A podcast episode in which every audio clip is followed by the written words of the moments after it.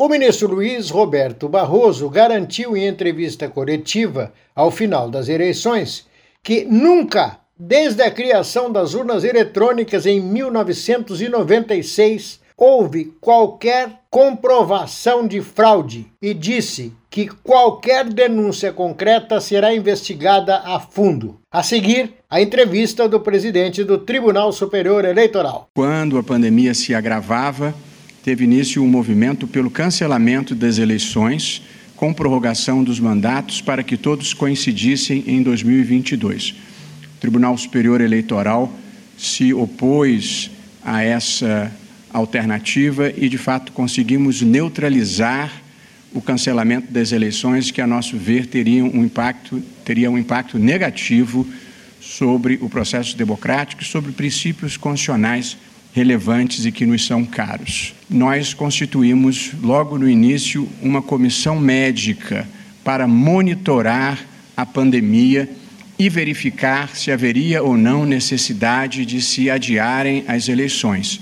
Ainda no primeiro turno, nós tivemos um índice de comparecimento de 113 milhões de eleitores e fizemos uma parceria com todas as empresas de telefonia, permitiram o acesso gratuito à página Fato ou Boato da Justiça Eleitoral, sem deduzir do pacote de dados dos usuários. O ministro lembrou também que um dos maiores desafios foi enfrentar as fake news e os ataques cibernéticos. Nós fizemos parcerias com todas as mídias sociais e eu faço questão de fazer o registro pela importância dessa parceria e da atuação das mídias sociais de uma maneira geral para enfrentarem os comportamentos coordenados inautênticos na rede social. Ele elogiou a participação de 929 mil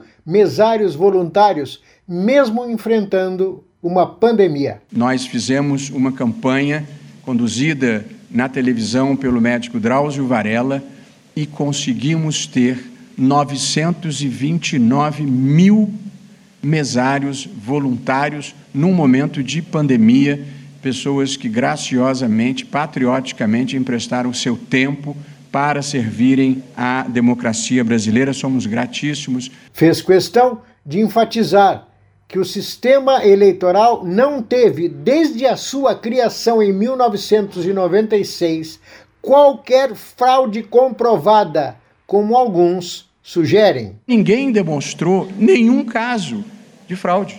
E se alguém tivesse trazido em algum momento alguma evidência de ter ocorrido fraude, o TSE seria o primeiro a se interessar em investigar.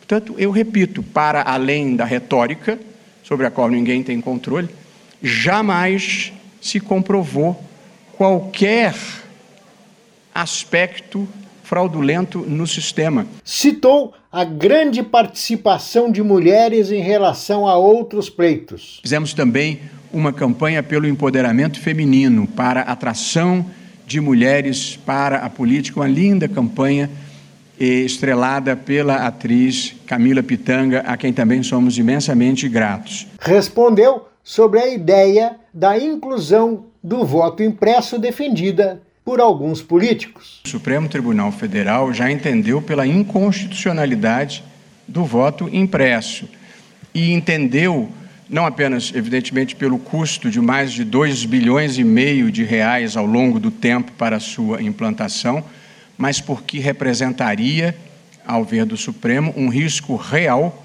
para o sigilo do voto.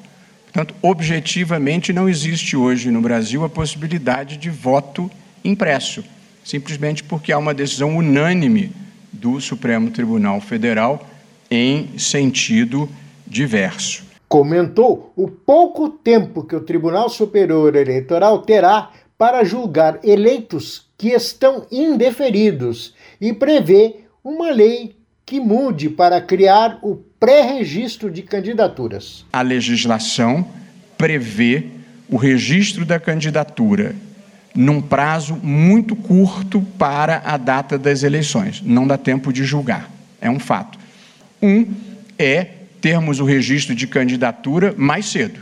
Outra ideia é um mecanismo de pré-registro de candidatura no início do ano eleitoral. Quem pretende ser candidato já pode apresentar sua documentação e obter um certificado da Justiça Eleitoral que está habilitado. Do TSE, Sérgio Oliveira.